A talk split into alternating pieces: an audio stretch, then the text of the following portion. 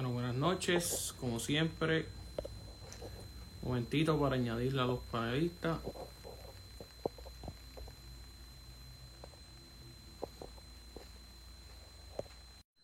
Vamos por aquí, ahí está el Pablo.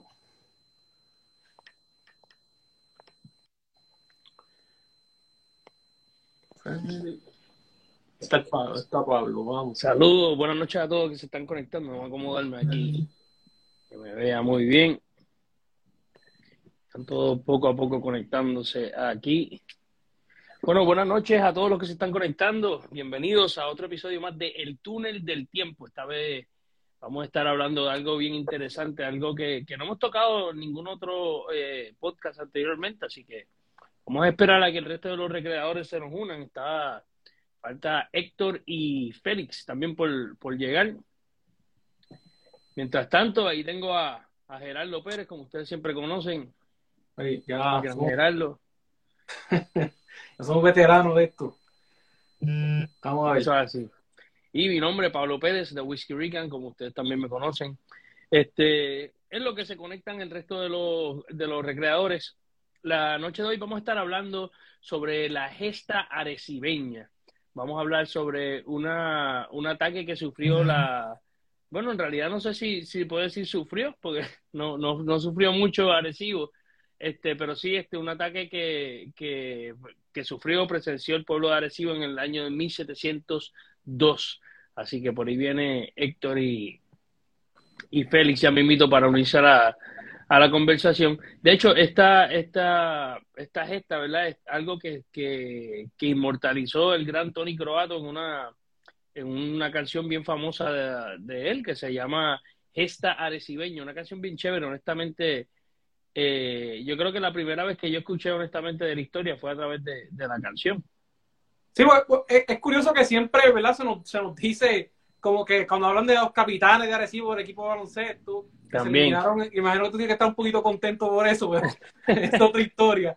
Este, que siempre nos hablan la, la, la villa del Capitán Cogea, y eso se repite y todo el mundo sabe que la villa del Capitán Cogea es Arecibo, pero claro. hay un porqué le dicen la villa del Capitán Cogea, pues no es, no, o sea, hay una razón.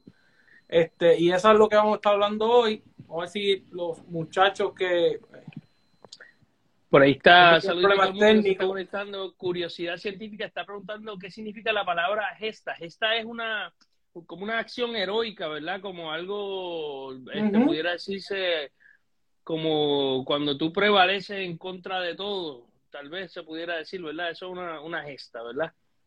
En este caso, pues la gesta arecibeña, ¿verdad? Eh, eh, ese, ese acto que, que literalmente el pueblo de Arecibo eh, repeló el ataque este británico. Estamos hablando de, de dos, dos no sé británicos que llegaron a las costas de Arecibo y, y, y trataron de, de saquear a, al pueblo. Yo creo ese es Félix por ahí. Ahí está Félix y, y falta el gran Héctor. Que se ¿Cómo me ven? No, está la pantalla no, oscura. Está la pantalla oscura. Ah, porque tengo que virarla, espérate. Ay, señor. Ahora, ahí está. Eh, huevo. Con estos muchachitos no está fácil, ¿sabes? No sabes por qué me sale unable to, to join. So, no. eh, bueno, verifique que, que Héctor le tenga la actualización de, de Instagram correcta. Eso fue lo que me pasó a mí, que, que por eso me tardé, me di cuenta que me requería eh, una actualización. Eso fue lo que me atrasó. Sí. Eh, eh, no, tranquilo. Eh, parte de los recreadores de historia son este, de otra generación, ¿verdad? Este, para todos los que están, no, no empieza, no empieza a vacilar con eso. No, no, ya viene con el tema de los baby boomers, ¿ves? no, no. Este, eh, pero, anyways, eh, ya mismito se nos conecta Héctor. En lo que se nos conecta Héctor, podemos, podemos, podemos, ¿cómo es? Darle inicio a la, a la conversación, claro. ¿verdad? Hablar sobre, sobre eh, Antonio de los Reyes Correa, que es el nombre en realidad de, del de, de, capitán Correa, el gran capitán Correa que todos nosotros conocemos, este arecibeño, que hoy en día el equipo este, de baloncesto del pueblo de Arecibo tiene el nombre de los capitanes de Arecibo en honor a él, la villa Claro. de Arecibo, la villa del capitán Correa, ¿verdad? Tiene su nombre que popularmente se le conoce pero, pero eso es por algo, ¿verdad? Este, vamos a hablar entonces de, saludito a todos los que se están conectando desde Barranquilla, Colombia, un saludito a Steve, a Diego Berrío, todo el mundo por ahí. Eh, vamos a vamos a comenzar este hablando sobre vamos a comenzar saludando a Héctor oye sí señor. Ahí no yo no sé que, que, no me dejaba entrar. Pero ya estamos ya estamos aquí. Que estamos ya. yo creo, yo creo que que Héctor, tú y yo tuvimos el mismo problema, entonces nos están poniendo el sello, nos están catalogando que somos baby boomers, que, ¿verdad? Que, carecemos, un poco de las destrezas tecnológicas, eso, eso es lo que estaban alegando ellos ahí. Tecnológicas, si eso es cliquearle a la invitación y ya. No, no, no hace más nada, no, no prosigue. Cuatro veces recibí la invitación y cuatro veces se salió. Ya, ya estamos aquí. Porque estamos aquí, olvídate, olvídate de eso. bueno, este, vamos a hablar. Vamos sería bueno, sería bueno hablar de, si vamos a hablar de, de, de, la gesta de Arecibeña, de mi gente 102, yo creo que lo ideal sería comenzar hablando de, verdad, de, dónde estábamos ubicados en, en, en ese momento. Claro, me gustaría, me gustaría exactamente, y me gustaría también hacer un contexto histórico de, de Arecibo, más o menos cómo, cómo se encontró, o sea, qué era Arecibo para esa época. Este, tenemos que entender que, Puerto Rico es parte de España y, y eh, alrededor del, mundo están pasando un montón de cosas, en Europa específicamente, están pasando un montón de cosas que van a tener repercusiones en distintas partes del mundo y Puerto Rico no es la excepción. Aquí eh, eh, en Europa está eh, España específicamente está atravesando por la, llamada guerra de sucesión española y, y, pues van a haber una, unas consecuencias que van a afectar directamente a Puerto Rico como es el, acto de la gesta recibeña. Gerardo, ¿me puedes ayudar este un poquito para los que nos están escuchando brevemente guerra de sucesión española para que las personas se puedan situar? Ok, pues estamos, ¿verdad? A principios del siglo XVIII eh, muere el rey de España, Carlos II, hechizado, que decían el hechizado. Este, él muere sin, muere sin descendencia. ¿Qué significa eso? Que no tiene un hijo a quien pasarle la corona.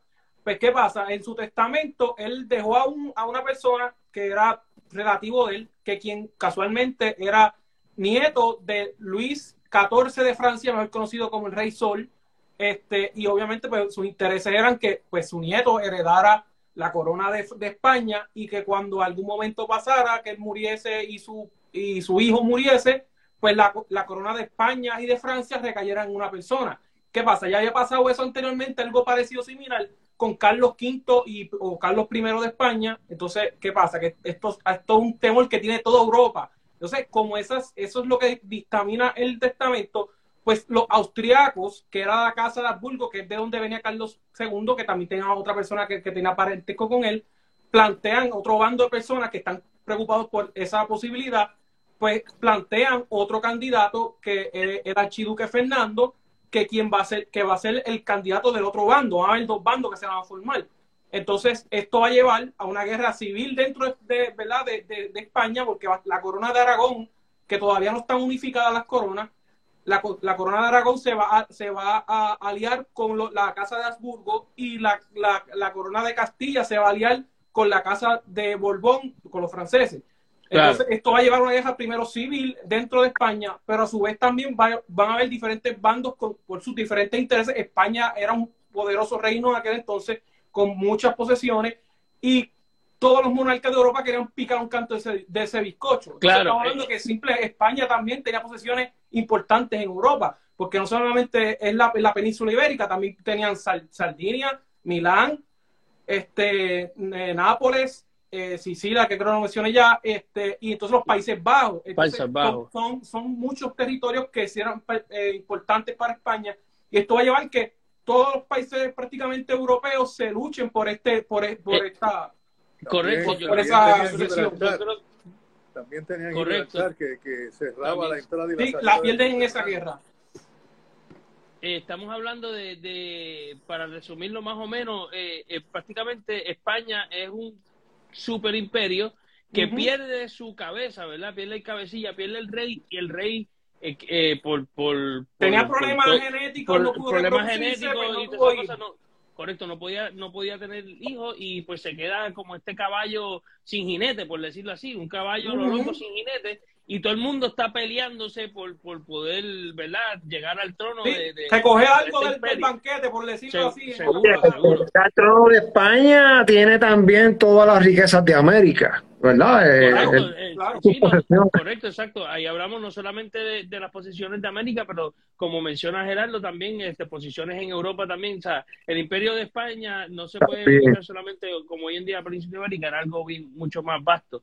Eh, pero entonces, eh, que, que obviamente eh, Inglaterra, enemigo de, de, de España, Si, si quieres, puedo mencionar un poquito los bandos para decir. este, Seguro. estaba Austria, Austria, Austria-Hungría, eh, bueno, Austria, que era el imperio este, archiduque. que era de los Habsburgo, o el, que, que, ¿verdad? Estaba el, el, el, todavía existía, que se llama el Sacro Imperio Romano, que era una Claro. conglomeración de estados que tenían una cabeza, pero que al fin y al cabo eh, era un más un- una persona que no tenía una capacidad de emperador como el título sugiere, porque él no tenía, por ejemplo, los, los príncipes de cada estado hacían lo que le daba la gana, era más un título, por decirlo así, eh, Bonito, pero que la, título, la verdad no tenía un poder. Pero al fin y al cabo existía el, Sí. el- el Sacro Imperio Germano, este estaba este Inglaterra se alió también en ese, esa- en ese aspecto y este creo que Holanda, ¿verdad? Este, sí, Holanda también se, se une Con los ingleses, con el sí. bando austriaco. con los Sí, ingleses. pero y por el otro lado, pues tenemos a Francia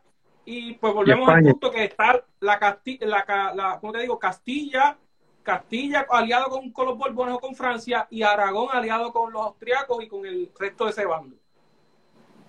Ok, entonces, eh, resultó que eh, fue el bando perdedor, ¿verdad? Porque se quedó después a casa de los... De los Pero es, es, Claro. es curioso, es curioso, porque eh, Leopoldo, que era emperador del Sacro Imperio Germánico, muere durante el periodo, y entonces el temor era que quien se convirtiese el, el, el archiduque Fernando, que fue el que fin y al le heredó el trono de, de Leopoldo, pues se puede pasar lo mismo que pasaba con el temor que tenían con, con, con Felipe d'Anjou, que era el francés, tenían, tenían, tenían este, el- la posibilidad de que de que él- fuera a heredar, eh, heredar el imperio austro- austriaco y a la misma vez la, la, la, la corona de, Casti- de, de España completa. Así que pues por eso después se, se sientan a hablar y llegan a la paz, pero, pero ese, ese temor de Cuba otra vez un super monarca que heredara un montón de territorio, que representara un, un, un poder absoluto que con quien ningún equipo, ningún país de Europa iba a poder luchar, punto, en, un combate iba a ser de- desigual. Claro. Pero entonces, y volviendo entonces a, a Puerto Rico, obviamente, porque los, los que invaden, o no, no invaden, los que tratan de, de, de saquear, ¿verdad? Porque hay que hacer una, una salvedad que, que esta- estas fuerzas que llegan a Arecibo no, no vienen honestamente con un intento de, de invadir ni, ni, ni tomar la isla, porque no, no, es una fuerza pequeña, pero sí vienen con, con, con deseos de amonestar, ¿verdad? La- las posiciones españolas, las colonias españolas en América y específicamente eh, saquear el pueblo de Arecibo.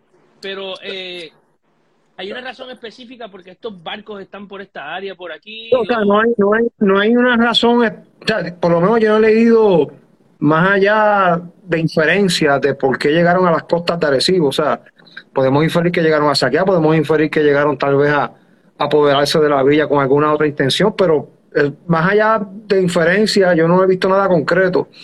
Eh, ya que Gerardo ¿verdad? nos puso en contexto histórico lo que estaba ocurriendo a nivel mundial, ¿verdad? A nivel eh, europeo y que obviamente afecta a, la- a la- a las Américas, pues sí, se encontraba esta flota inglesa en el Caribe, eh, dirigida por el, por el almirante Benbow, ¿verdad? Me corrigen el apellido si lo estoy pronunciando eh, bien, Benbow.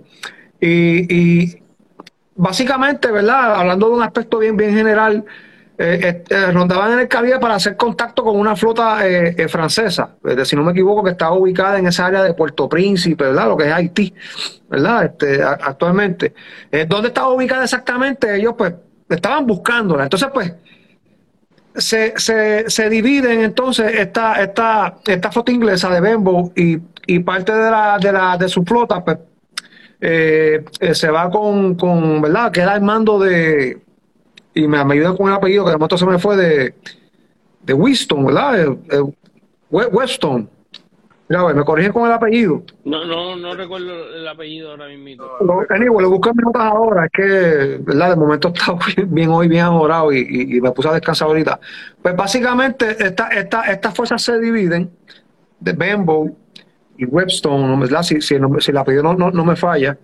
Eh, y entonces es, es esta pequeña flota de, de Webstone que llega a las costas de Arecibo. En este caso, dos embarcaciones eh, y desembarcan entonces en, dos lanchas de desembarco eh, eh, esta, est- esta pequeña tropa que yo la considero como algún tipo de cuerpo volante. Eran solamente 40 hombres, o sea, en una lancha de desembarco, ¿cuántas personas podrían caber, este, incluyendo los tripulantes que navegan las lanchas? 15 por cada lancha, ¿verdad, Héctor? Este, 15, 16 de la per- lancha, porque en los barcos mayores las lanchas eran mucho más grandes y podían llevar hasta 100 hombres o más. Pero estas eran dos, dos Claro. embarcaciones pequeñas. Dos embarcaciones pequeñas, sí. Eran, eran pequeñas, sí. De hecho, los, los tipos de embarcaciones era este, una, un bergantín, ¿verdad? Be- Eh, una- y una balanda. Así que, básicamente, pues, el- el- la, la cantidad de, de, de- de números en cuanto a posibles tropas de desembarco, como lo fue en el 97, que llegaron aquí sobre más de 3.000 infantes, infantes, ¿verdad? Infanteros. Pues aquí apenas se bajaron, ¿cuántos?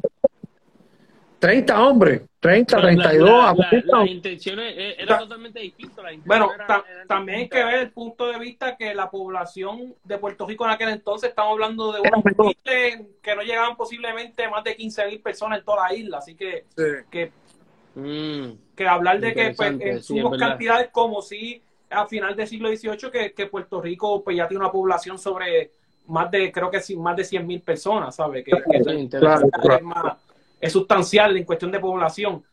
Y además, pues esos que poblados, hicieron que ayudaron a- al crecimiento de la población. Pero para ese tiempo no. definitivamente.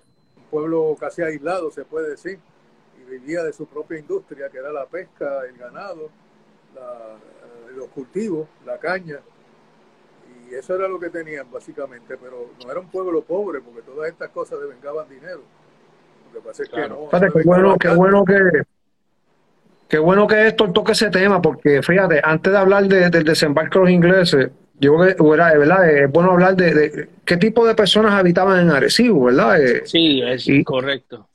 Bueno, Y- básicamente- gente de que se dedicaba al ganado, porque eso era la principal, por los atos, ¿verdad? El, gana- el ganado salvaje, que, es- que eso era lo que utilizaban después de forma de contrabando. Este, utilizaban el cuero porque era bien deseado por, por otras potencias que pues no tenían esa materia prima a, a primera instancia.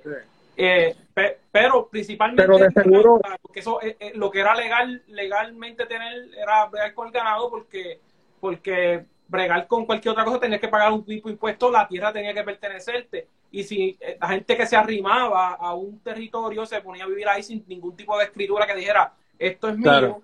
pues entonces pues tú cultivabas y tenías que dárselo a quien al fin y al cabo era el dueño si tú te ponías a cultivar ahí así que Claro, bueno, pero- pero- en el caso de Carecibo, que es una que lo mencionan aquí abajo, en el caso de Carecibo, pues es una villa que está al lado del mar, pues asumo que también la pesca tenía que ver bastante, ¿sabes? Tenía que mantenerse, fuera alguna actividad económica importante para, para los, para los arrecibe- arrecibeños, este, pero yo principalmente me incluno más que es el ganado, eh, lo, lo que principalmente es la, eh, y en toda la isla, vamos, no es, no es simplemente en Arecibo. Que, pero- que eso eso del ganado es algo que, que nosotros pudiéramos tocar en otro otro episodio, ¿verdad? La Sí, industria... hay, hay, infinidad de, tema- de- de- sí, de el tema de textos la- y de, de los y de atos recursos y- sobre y ese tema. ¿Verdad que importancia, sí? sí. un tema muy la interesante.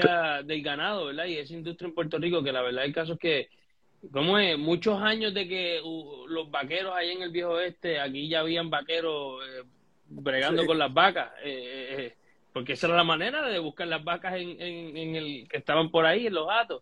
Este, pero eso es otro tema, de verdad, que, que nos gustaría de verdad eh, cubrirlo en otra ocasión.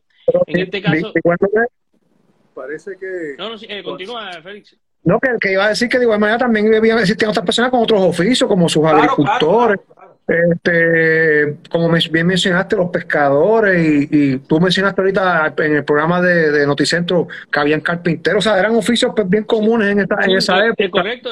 En cada pueblo tiene que haber un carpintero, tiene que haber un cura, Claro. tiene que haber ah, un, un barbero, algo. un zapatero, una- un sastre. Sí. eh, bueno, Inclusive además, ver, y- y- un herrero, eh, y eso incluye abogados, también, abogados y médicos, menos uno, siempre había por lo menos uno. Claro. Así y eso que, incluye entonces a, la- a las funciones de don Antonio de los Reyes Correa Rodríguez, que era pues el de teniente a guerra, con su, con su estructura administrativa, su ayudante, ¿verdad? Que era Nicolás Serrano, eh, su sargento mayor, que lo ayudaba en esa parte que lo que, ¿verdad? Lo que conlleva la- el convocar las milicias urbanas, que no es solamente convocarlas, es también instruirlas en ciertos aspectos pues militares, entre comillas, ¿verdad? No, eh, y cuando hablamos de milicias urbanas, aquí yo quisiera que Héctor entrara también un poquito a hablar, sobre eso, la, la- que, que cuando hablamos de milicias urbanas en ese momento, ¿qué tipos de personas integraban las milicias urbanas para que la, hay veces que el público se confunde y mezcla la milicia urbana con soldados, soldados con urbanos? ¿Qué tú nos puedes decir con esto con relación a, Bueno, a eso? Eh, en cada partido, ¿no? En cada pueblo, ah, hay una lista de, de los, personas que estaban prestas para servir. Y esto era desde los 16 a los 60 años. Entonces, si había que, rellenar algún puesto de milicia o algo, se buscaba a alguien de ahí de esa lista. Entonces, pues, bueno, tenían que servir. Eso no era que no, yo no quiero, porque no, a mí no me gusta, no. No, tú vas para allá. Entonces, pues servían. ¿Y cómo servían? No era como los soldados regulares que estaban ahí todo el día haciendo guardia en un cuartel. De eso, las milicias estaban en su casa.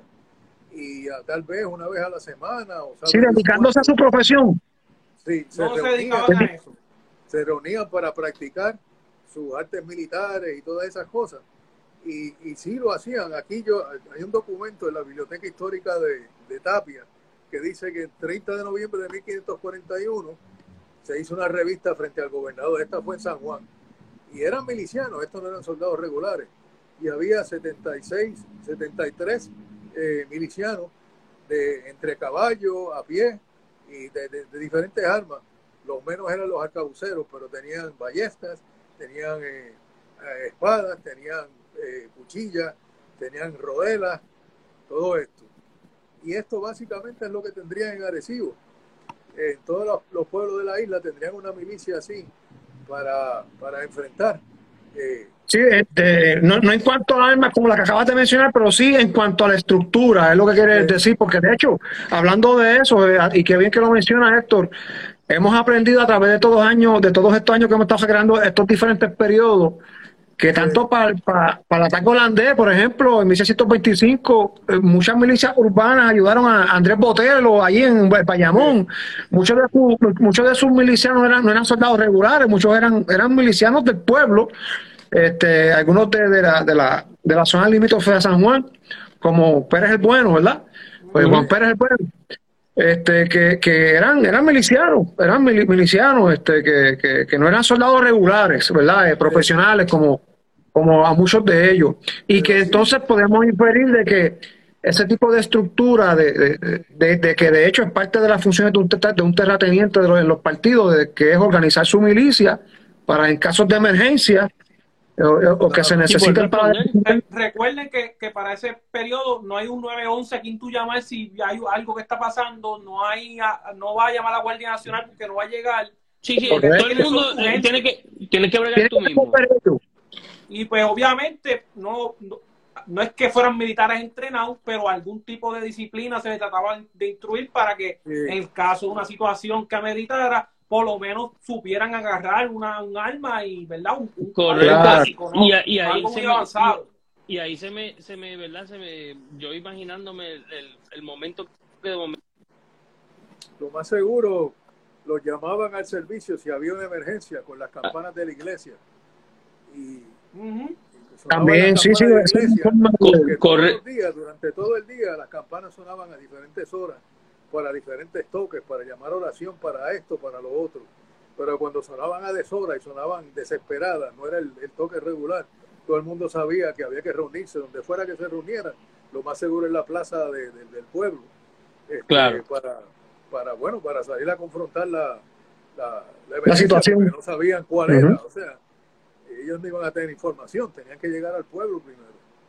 Sí, pero, pero No, y, eh, y la gente, las, esas campanas tienen un, una, o sea, tienen un alcance de sonido una que sorprende. Y a los que han estado en la y Universidad de Puerto Rico, tanto en Río Piedra como Mayagüez, saben que esas campanas suenan en algún momento del, del día y eso se escucha alrededor de casi todo el campo y saben que son sitios bastante grandes. claro, y- Claro. y, lo se pueden y- imaginar seguro, que- así lo llamaron, porque según sepamos, en Arecibo no había cañones, que yo he visto algunas crónicas Claro. que No, que se dispararon cañones desde la playa. Yo solo lo he visto en esas crónicas y no, no sé cómo pudieran No, tener un sí, cañón sí, exactamente en el área donde los iban a atacar y poderlo disparar y todo, eh, apuntar y todo, de, de- de momento llevar todas la, la- la- las municiones, la pólvora, porque ellos no sabían cuánto iban a combatir, así que tenían que llevar bastante.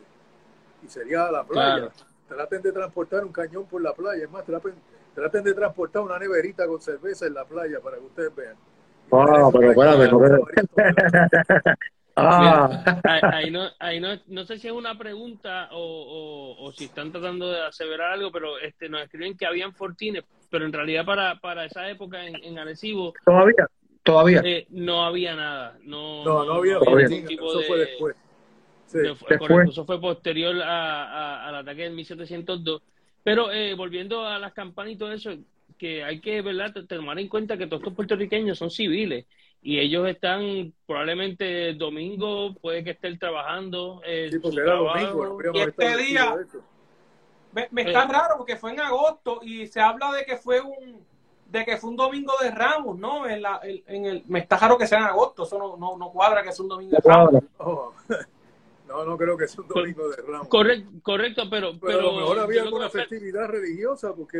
eh, Porque entiendo que eso sí, es que había un tipo de festividad religiosa. Quizás lo estoy confundiendo con otro con otros Sí, eventos ahora de la iglesia, un disparate, eh, pero Sí, la iglesia católica de esos tiempos estaba lleno de, de santorales, o sea, celebraciones que había que hacerle a los santos. Entonces, pues, a lo mejor había algo. En ese, en ese tiempo todo giraba alrededor de la iglesia. Sí. Entonces, pues se dirigen allá, reciben sus instrucciones, les dicen aquí es que vamos, y bueno, pues salieron para allá. ¿Y qué hicieron después? Eso es especulación, porque lo del ataque y la defensa, eh, solo podemos especular, no sabemos ni a qué hora pasó. Para mí que esto pasaría, si es lógico, siguiendo la lógica, debiera ser al amanecer, porque el pueblo todavía está durmiendo y es más fácil. Si es al atardecer, ¿qué va a pasar? El pueblo está despierto y además, eh, pues, va, se va a oscurecer todo. Y tú no vas a saber cómo volver a lo mejor a tus barcos. Pero si, si empiezas por la mañana, cuando todavía no ha salido el sol, en la alborada, ¿no? A lo- digo, yo no sé porque no he visto la hora, honestamente, no, no, me, no me citen. No, yo no, yo no he leído la hora tampoco en ningún lado, que diga exactamente la hora. No, no dice la hora ni cuánto duró la acción. No, no he leído, sí, no, no he leído. No, por lo menos no, no, no, no lo tengo establecido. Pero debe haber sido temprano durante el día, o sea, no, no, no tiene lógica que sea en la, en la noche.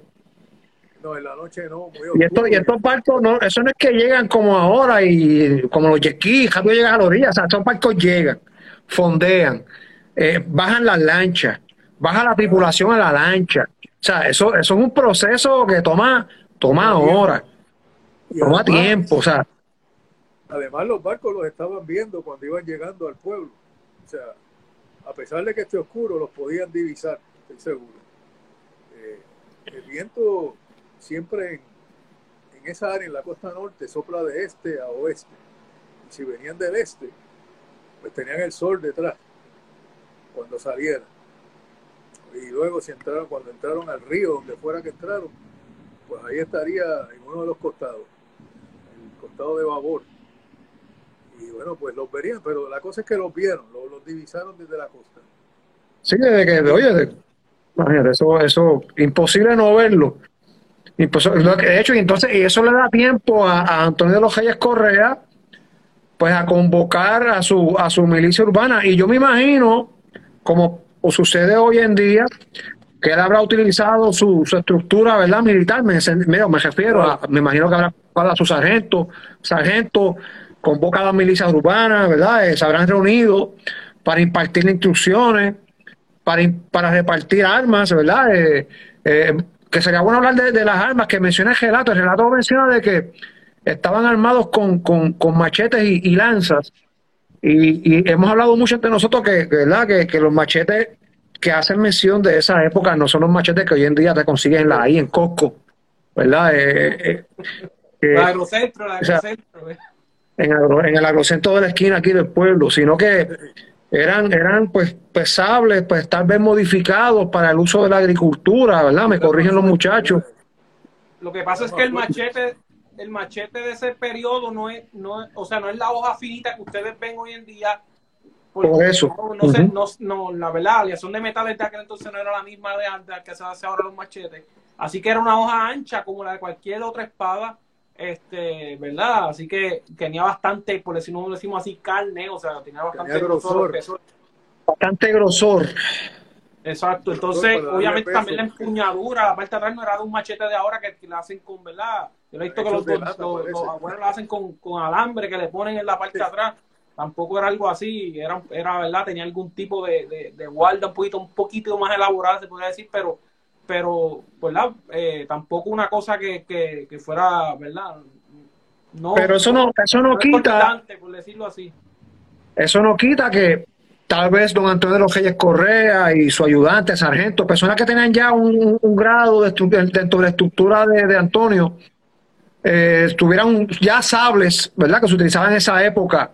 Sí. Eh, entonces, me- en el relato se menciona, eh, muchachos, las famosas, ¿verdad? Picas o lanzas. Pero podemos inferir que eran las utilizadas para bregar con, con el ganado o eran picas o lanzas militares. ¿Qué ustedes creen?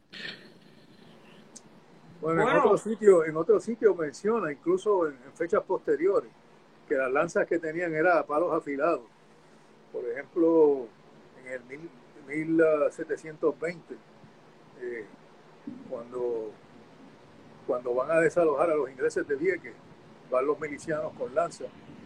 Y, y, bueno, pues dice que eran palos afilados, sencillamente, no tenían, no tenían metal. Así que eh, probablemente eso era lo que tenían en Arecibo.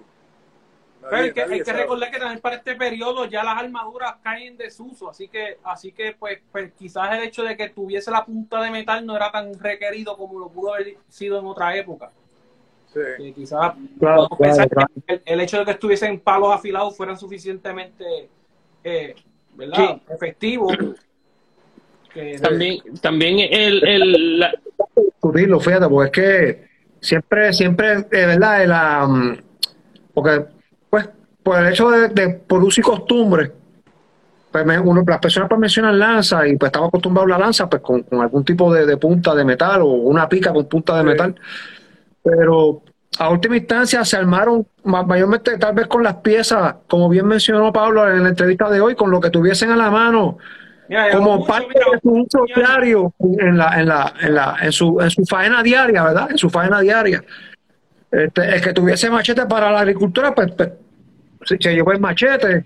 Eh, el que tuviese algún otro tipo de, de- de herramienta, pues tal vez para ganado o cosas vacunas, pues eso fue lo que se llevó este, para, para, porque a última instancia esa- esas herramientas se, se, utilizan en contra de una persona, pues le causan la muerte, y esa es la realidad, son, son armas. Tal vez hasta Son armas. pesado se puede usar y es una buena arma de defensa contra los sables. Porque la- los fusiles solo tenían tiempo de disparar un tiro, no iban a tener tiempo de recargar. Eh, Claro. toma tiempo, como lo sabemos. Y de apuntar y que le den la orden también, eso no era, no era cada cual disparando según le diera la gana, tenían que recibir órdenes, que era el problema que ellos tenían, que tenían que esperar órdenes para hacer todo. Mientras tanto los milicianos le cayeron y con, un enjambre, me imagino yo, y gritando y dando, dando tajos por todas partes, porque yo no estaba acostumbrado a ese tipo de pelea. Eh, y bueno, cuando empiezan a caer, dicen, vámonos de aquí, ¿qué, qué podemos hacer nosotros? Si, si 20 o 30 no pudimos, ¿cómo vamos a poder 10 que somos los que quedamos en pie? Yo correría también, lo confieso, canto sin andar. claro. Oye, es que, es que básicamente lo que, lo que, ¿verdad? El, fa- el factor sorpresa eh, ante unas tropas invasoras o, o le limita el, el- el- su ventaja, en este caso la ventaja de los ingleses era su, su, su pues las armas de fuego, tenían ese- ese- esa ventaja, pero Las al, al entrar al y- combate cuerpo a cuerpo, y mantenerse en al estar en el- porque así era que podían pelear. Si no estaban en formación, se les hacía muy difícil. Ellos tenían que Pues recibir la- órdenes para hacer lo que fuera. Y Pues. cada soldado individual no iba a estar disparando por su cuenta. No eran infantería ligera, esto era, parece, infantería de la línea, no sé. Y infantería de la línea pelea así, en línea precisamente, y tiene que recibir órdenes de disparo. Es muy lento para una acción que tiene que haber sido rápida la de Arecibo. Tienen que haber salido corriendo y gritando y le cayeron encima seguida y pegaron a, a cortar y a pulsar y a lo que fuera y no los dejaron respirar. Eh, después que dispararon, claro, porque sí que- salieron heridos y hubo un muerto de nuestra parte también.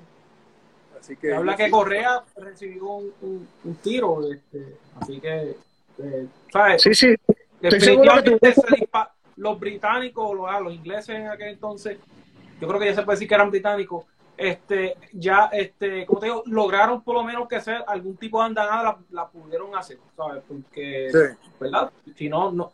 eh, pero todos sabemos que después Correa- que tú haces una empanada, ese proceso de recarga, ustedes saben que eso toma 30 segundos. pero hay que y- fue considerar mucho que más lento de- todavía.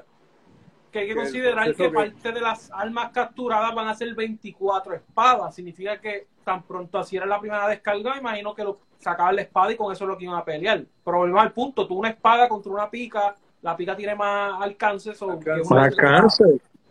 Y podemos lo mismo, factor sorpresa. el- la persona se asusta, se frisa. Y yo estoy seguro, ¿verdad? Eh, Siguiendo esa, esa misma línea de esto, que tan pronto hubieron, ¿verdad? La- las primeras cortadas, las primeras rajadas de cabeza, las primeros, eh, esas heridas abiertas que se habrán realizado y esas, esos patrones de sangre que salen por salpicadura. Ahí me fui bien, bien, bien técnico por ese. Pero pero eso impacta mucho a los soldados, ¿verdad? Eh, o a la persona que lo esté viendo así, que, que seguro que eso propició a que rápidamente se desmoronara eh, esa formación, ¿verdad? Que bien menciona, que bien menciona. Este, para luego Parece que el capitán de ellos cayó, fue de los primeros en caer, porque Correa lo atacó y murió. Y esa pelea no puede haber sido una pelea como en las películas que se pasan ahí espadeando ni nada. No, eso fue un tajo. Y ya. Y ya Mira, aquí yo puedo ver, hay, hay un compañero que está hablando de ese jato de las picas, con relación a las picas, las picas eran de diferentes tamaños, no, no todas las picas eran picas largas tipo tercios, habían picas cortas y picas más cortas todavía. que se El término de lanza. pica se le da, ¿verdad? A este tipo de, de, de arma que... Pero estamos de acuerdo que las picas se utilizaban en, en formaciones de tercio y eran bien, bien largas, Sí, nueve usualmente metros. se usaban en formaciones defensivas, que es lo que él menciona, Sí, sí. que menciona ahí. Esa- Pero, pero, pero arma vamos, si eso es lo que tú tienes para atacar, pues con eso vas a atacar. No, no, o sea, Correcto, correcto. Claro que sí, que, que es ideal o es idóneo utilizarle de manera defensiva porque puedes mantener al enemigo fuera de alcance, pues eh, eh, eso es correcto, pero vamos, tú vas a pelear con lo que tú tienes, si, si lo que tienes son lanzas, pues con eso te tendrás que, que resolver. Y fíjense, muchachos, otra, otra cosa que no hemos mencionado, pero sí, este, ¿verdad? Eh, yo he leído en uno coto relatos, es que también habían unos uno coto miliciano urba- eh, urbano a caballo. Y todos sabemos que, pues, unos. Que, que volvemos que de la ganadería se usaba mucho el uso del caballo y que por eso Ajá. es que cuando ataca, los, los ataques San Germán que hablamos la otra vez, este, estaban los jinetes, o sea, lo, lo, lo que salieron a defender fueron gente a caballo. En Puerto Rico se sabe que, si tú ves el ¿verdad? relato del siglo XVIII, que a los puertorriqueños le encantaba andar a caballo y yo imagino que Claro. parte de la razón era porque era parte de su, que no solamente que le encantara, sino que lo hacían muy bien. Eh, y eso Estaban para mí refiere al caballos hecho de que, que- que era algo que utilizaban diariamente en el empleo de la ganadería porque lo- los caballos se utilizan en la ganadería. Así que, que posiblemente eso, ¿verdad? No estamos diciendo que en este caso fueron a caballo porque no hay evidencia que diga o sustente eso. Volvemos al punto que también yo creo que es importante mencionar lo que estamos hablando hoy, hoy aquí, hay mucha inferencia. ¿Pero por qué eso? Porque es que el relato es lo que, o, o menciona el relato de, de este ataque, es bien eh, general, no, no, no habla de manera específica. Dice que atacaron a los, a los británicos en algún momento, que, que murieron tantos británicos, que hubieron tantos heridos en el, en el bando de los arecibeños, y más o menos parte un poquito más de las acciones, pero no especifica cómo, dónde. Eso son inferencias que estamos haciendo aquí hoy, que, que, vale la pena aclarar que no, que no es por el hecho de que, de que estemos aquí improvisando, es que simplemente no hay documentación que, que, de alguna manera u otra qué fue lo que verdaderamente pasó. Los varios relatos que existen son bien escuetos, inclusive hay un relato inglés, hay hasta un relato inglés de parte de, de, los ingleses que, ¿verdad? que se retiraron de allí y es bien escueto, realmente no tiene mucho, mucho detalle. los ingleses cuando pierden, los detalles siempre se pierden, pero eso... No les gusta mucho hablar de sus Es otro asunto. Eh, casi nadie celebra eso. pues nosotros entonces pues vamos a, a recrear esto este fin de semana, ¿no? Eh, sí. de, las limitaciones que haya. Eh, pero bueno, creemos que todo el mundo le va a impresionar y le va a gustar. Eh, porque vamos a estar allí como Correa y sus hombres. Y bueno, hablando con el público, no todo. ¿Ah? Que no esperen cañonazos y disparos de fusil necesariamente, porque lo que, por lo menos lo que habla el relato, no menciona ese tipo de circunstancias o ese tipo de acciones.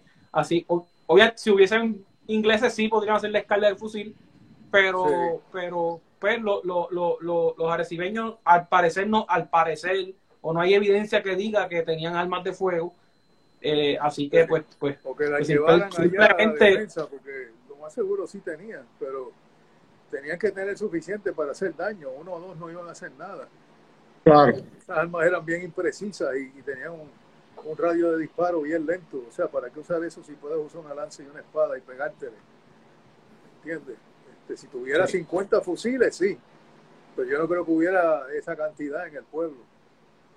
Entonces, pues. Bueno, muchachos, para ir, para resumir un poco, que creo que hemos hablado un poco de aquí y de lo otro, pero para resumir, pues mira, 30, alrededor de 30 eh, británicos desembarcan, en, la, en, en Arecibo.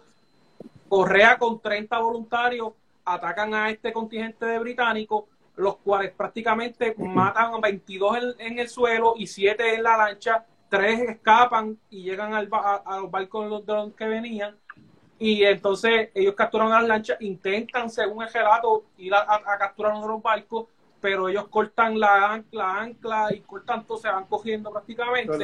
Eh, entre los muertos está el capitán de, los, de los británicos y esto va a ser, ¿verdad? Este informe, además que hubieron otros sucesos en, creo que fue Fajardo y San Germán, en esos mismos periodos que le llegan a esos eh, comentarios, le llegan al rey, y el rey al fin y al cabo decide de verdad dar una, una, una recompensa y reconocer los actos de valentía, que por eso es que pasan esto a, la posteridad, ¿verdad? De, la importancia de, esta gesta del capitán Correa, porque pues hasta el rey se llega a enterar de esto y por, por esto da unos premios, que si no sé si quieren mencionar un poco de esto. Sí, bueno, el gobernador, el gobernador Gabriel Gutiérrez, ¿verdad? Hace su, su, informe y su recomendación al, al, al, rey. Y posteriormente, ¿verdad? Para no abundar mucho, pues se lo toca la, la, la, Real Esfinge, eh, que era la, el, la, la, premiación de mayor, ¿verdad? Eh, nivel en, en, aquel entonces. la medalla de honor eh, ahora aquí en Estados Unidos. Lo equivalente, ¿verdad? Esto. Del rey. Y entonces, eh, eso venía acompañado con una pensión.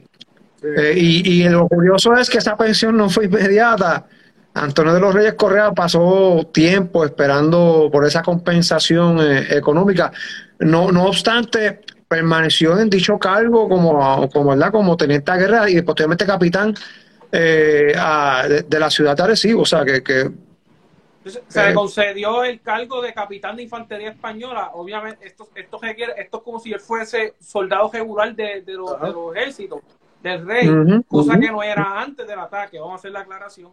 Y eso conlleva una, una paga, que por eso es que es, un tipo de premio. E igualmente que se le da al ayudante, o creo que al sargento se le, se le da en la plaza de alférez de, de, de, infantería española. Y el sargento, creo que no, no acuerdo si fue el ayudante o el sargento ahora bien eh, que también se le da, se le da premio. Este, de los cuatro personas que menciona que, que son importantes, eh, bueno, que, por lo menos menciona que es relevante, relevante en el informe, está eh, que el capitán, ¿verdad? Este, Correa, está, que su nombre Nicolás es Serrano. Nicolás Serrano, y este está eh, Rodríguez. Joseph Rodríguez. exacto, Joseph Rodríguez, que era el sargento. Todos Exacto. salieron heridos. Y el otro, Y Alejandro- Pedro de Alejandría, que murió. Miguel, ¿verdad? Era Miguel. Pedro de Alejandría. Pedro de De Alejandría, Alejandría, que sí. muere y a él se le da una pensión a- que, que, que, que, ¿verdad? se le da para su La viuda. viuda o su madre o hermana que menciona el informe que eran personas que estaban en la pobreza. Este, además, eh, ¿verdad? Aparte del premio que se da, que son 500 pesos, ¿verdad? De, de aquel entonces, eh, creo que son 100 se los dan a, a- a la viuda de, de- de Pedro de Alejandría o a la familia, en este caso, que, que desconozco si la- finalmente era casado, que el, el documento no especifica si era casado o, o- o tenía hijos, nada, no, eso no lo menciona. Este, y, y cua- los restantes 400 pesos eran para repartirse dentro de, la- de la- las 30 personas que participaron en ese, en ese, eh, ¿verdad? En ese, esa defensa. Oye, que no conocemos más ningún otro nombre, ¿verdad? De los urbanos. No hemos encontrado, ¿verdad? Nada más. visto. yo no lo he visto. Mira. a lo mejor en alguna crónica están, pero en los documentos que yo he visto no, los- no he visto los nombres de los urbanos.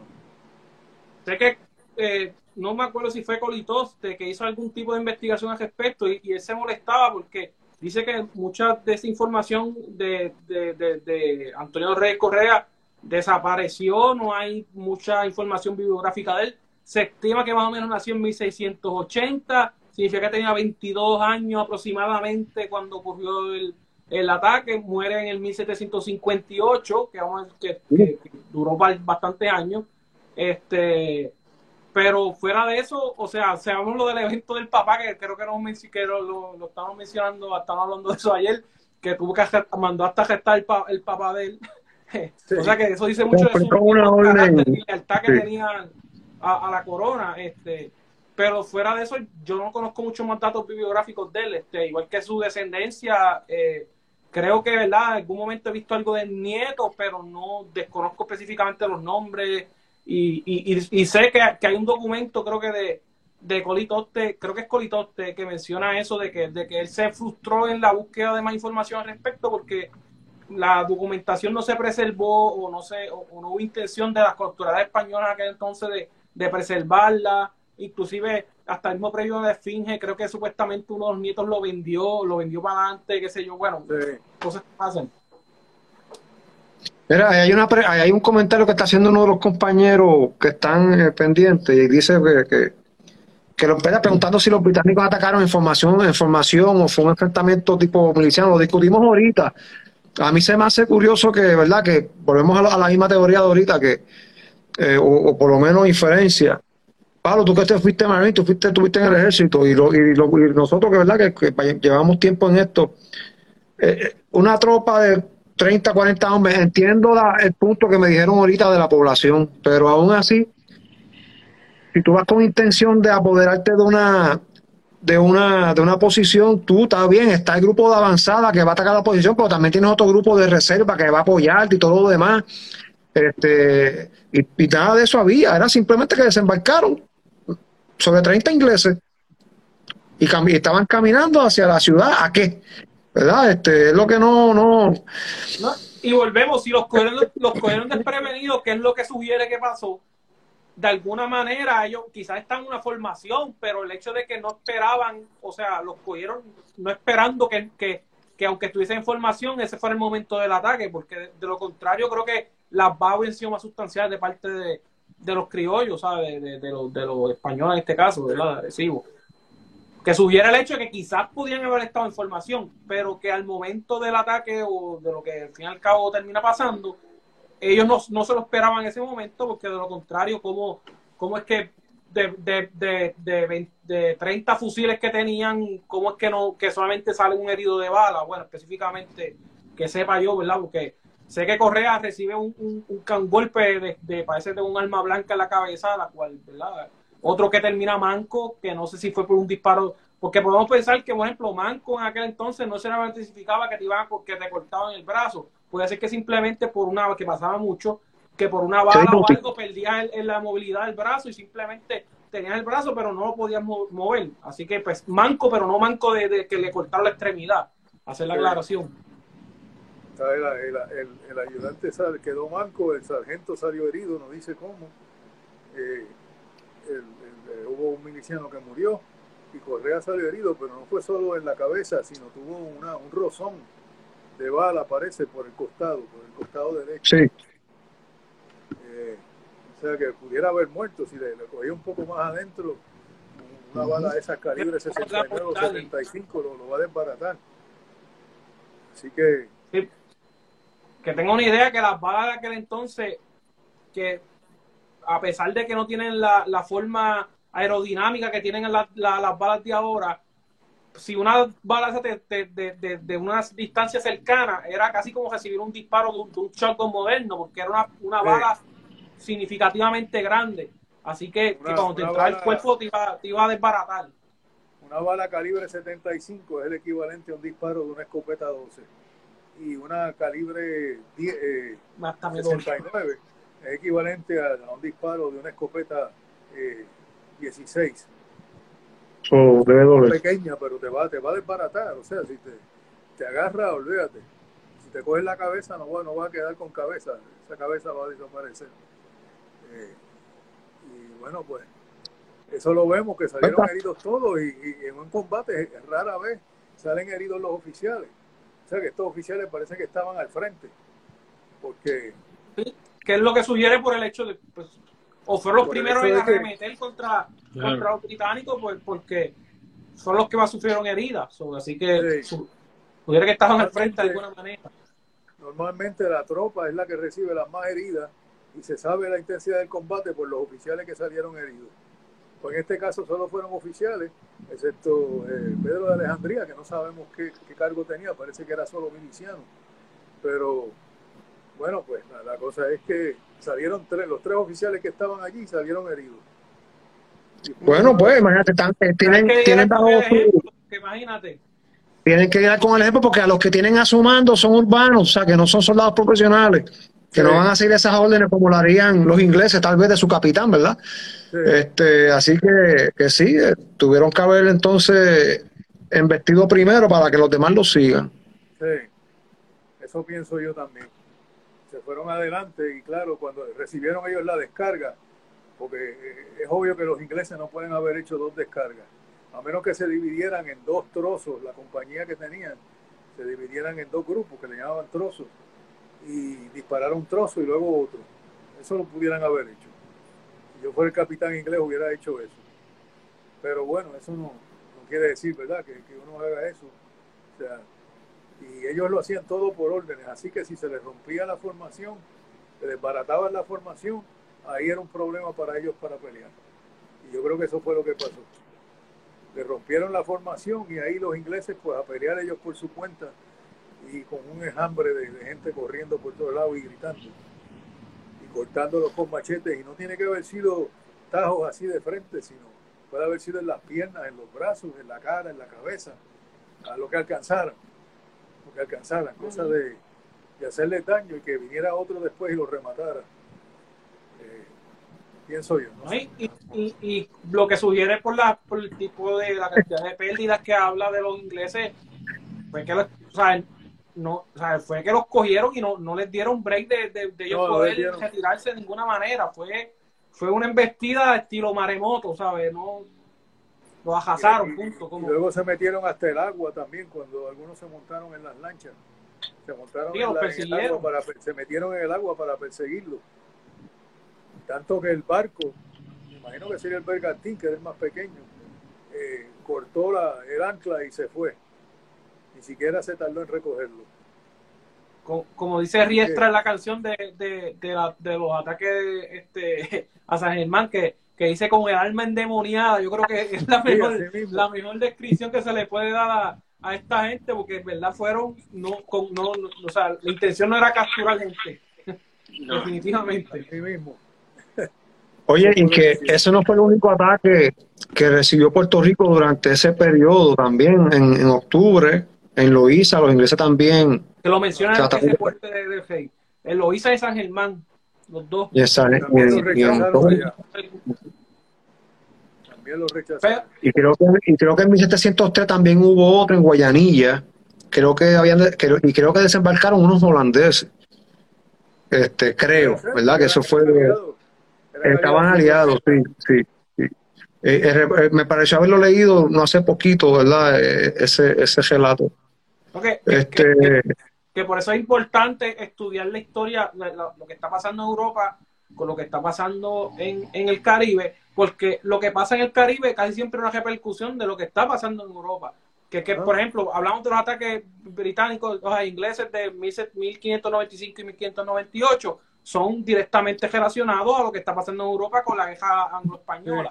Eh, cuando después, lo, cuando da la rebelión de los, de los holandeses, eh, ¿por qué los holandeses atacan? Por eso mismo. ¿Por qué los británicos otra vez vienen y atacan aquí en 1702? Por lo mismo, están en guerra con España. ¿Por qué atacan otra vez en 1797? Porque están en guerra otra vez. Este, bueno, te digo, Claro, hay una claro. relación que por eso es que, que cuando se estudia esto hay que ver lo que pasa allá Hay que entender, sí, hay y lo que pasa acá, que porque hay una que tiene de- efecto, tiene efecto acá. definitivamente. Sí. Así que Mm. bueno, pues entonces que Pablo, a también. hacer esa representación. el Está callado. ¿verdad? ¿Ah? Pablo, tú lo estás escuchando. ¿Cómo? También. Sí, sí, sí, sí, sí, estoy aquí, estoy aquí. Pablo está pensando, pensando en lo que va para No, ya, ya, ya hemos, ya hemos, ¿cómo es? Hemos hablado, como- hemos hablado bien por, por una hora, hemos cubierto el, el tema de, de- del Capitán Correa, así que recuérdense que, recuérdense que el 5, 6 y 7, ¿verdad? De, de agosto vamos a estar ahí en Arecibo, este, va una, ¿cómo una, la primera vez que vamos a estar conmemorando esto, así que muchas gracias municipio de. Arecibo por, por, por, por prestarnos el, el municipio, ¿verdad? Por, por darnos el espacio para, para, para hacer esta conmemoración. Así que los invito a todos ustedes que se den cita allí. Vamos a estar, va a haber una exposición de arte el primer día, el segundo día va, va a haber una tertulia en la, en la Casa Trina. Y después el cuarto día donde va a haber una, una misa este, pues, en conmemoración del, del evento y vamos a, eh, vamos a recrear, literalmente vamos a recrear la, la gesta arecibeña a, lo, a lo mejor que nosotros podamos, ¿verdad? Así que, hermano, yo creo que ha sido una buena, una buena noche, hermano, de verdad que sí. Muchas gracias a todos los que se sintonizaron, este, a todos los que se siguen sintonizando. Recuerden que estamos en formato audio también por Spotify, así que cualquier otra persona que no que no logró ver el, el episodio completo o simplemente tiene quiere estar escuchándolo ahí sencillito, pues mira, por, por formatos eh, formato audio en Spotify. Eh, Gerardo, ¿cómo es que estamos? túnel, el túnel del tiempo. Van a ver el logo de nosotros que, que es el, el- van a ver la- el, el- el mapa de Puerto Rico. Va a tener una cruz como esta, la cruz de Borgoña, que este nada, lo van a ver, lo van a identificar, este, el túnel del tiempo y nada, ahí estamos subiendo lo que, bueno, hoy- quizás yo no, porque por, por nada a ver si lo puedo subir hoy, este, el de hoy, así que nada, yo Si no, si no, esto. si no, entre hoy Si no es hoy, mañana. Correcto, mañana va a estar la ribita en formato audio. Así que muchas gracias a todos por sintonizar al túnel del tiempo y buenas noches. Buenas noches. Buenas noches a todos. Gracias.